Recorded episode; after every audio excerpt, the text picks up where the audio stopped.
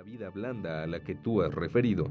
Sin embargo, él sabía que ni en su persona ni en la de sus hijos podía aplicarla, porque había nacido en un siglo tan corrompido que el que pretendiera apartarse de los usos comunes sería despreciado por todos, porque sería tomado por loco el que en verano, cuando más calienta el sol, se revolcara desnudo en la arena, o en los más fríos meses del invierno en la nieve, como lo hacía Diógenes.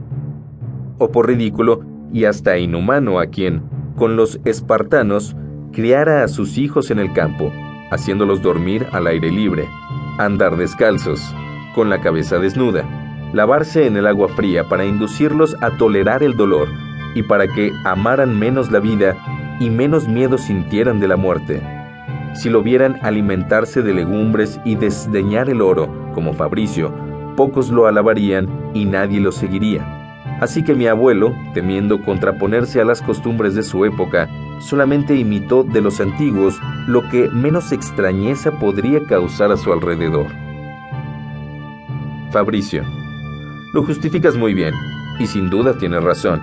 Sin embargo, yo no me refería tanto a los usos rudos y austeros, sino a los humanos y conformes con nuestro actual modo de vivir, que fácilmente pudiera restablecer cualquier ciudadano constituido en autoridad.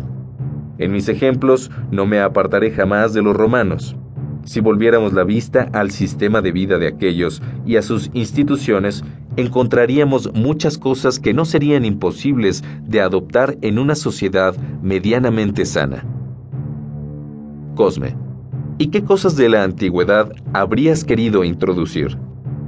Fabricio, honrar y premiar la virtud, evitar desdeñar la pobreza, apreciar los hábitos y órdenes de la disciplina militar, obligar a los ciudadanos a amarse los unos a los otros, vivir sin partidismos, preferir los asuntos públicos a los intereses privados, y cosas semejantes que fácilmente serían compatibles con estos tiempos.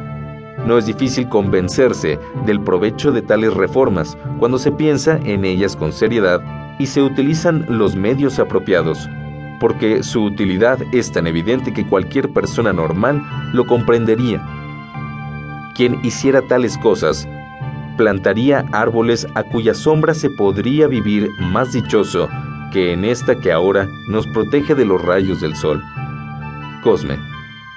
Nada objetaré de lo que acabas de decir, sino que quiero dejar que formulen su juicio quienes finalmente pueden hacerlo.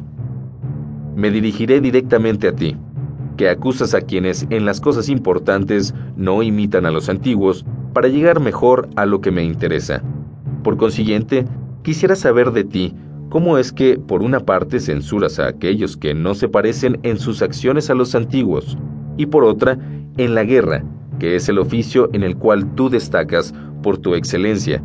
No parece que hayas usado sistemas antiguos, o al menos parecidos a ellos. Fabricio, has llegado precisamente al punto que esperaba, porque mis palabras no merecían otra pregunta. Podría contestar a tu demanda con una fácil excusa, pero en este tema prefiero explayarme para satisfacción de ambos. Quien quiere hacer otra cosa debe antes prepararse cuidadosamente para estar dispuesto cuando llegue la ocasión a realizarla en el momento oportuno. Cuando tal preparación se efectúa con prudencia, nadie tiene noticias de ella, por lo que no se puede culpar a alguien de negligencia si ante la ocasión no lo descubre. Cuando ésta llega, si no actúa, es porque no ha habido preparación suficiente o no se ha pensado en ella totalmente. Como yo no he tenido ocasión alguna para demostrar mis intenciones de restaurar la antigua disciplina en la milicia, ni ustedes, ni nadie pueden culparme de haberlo hecho. Creo que esta justificación es suficiente como respuesta a tu imputación. Cosme, bastaría que yo estuviera seguro de que tal oportunidad efectivamente no se presentó. Fabricio, ¿cómo sé que ustedes pueden dudar de si la oportunidad se presentó o no? Abundaré en ello si ustedes aceptan escucharme con paciencia acerca de cuáles son los preparativos que es necesario hacer primero, cuáles las ocasiones oportunas, qué obstáculos impiden que los preparativos prosperen y que se le dé la oportunidad. Cosme, ¿no podrías darnos mayor satisfacción?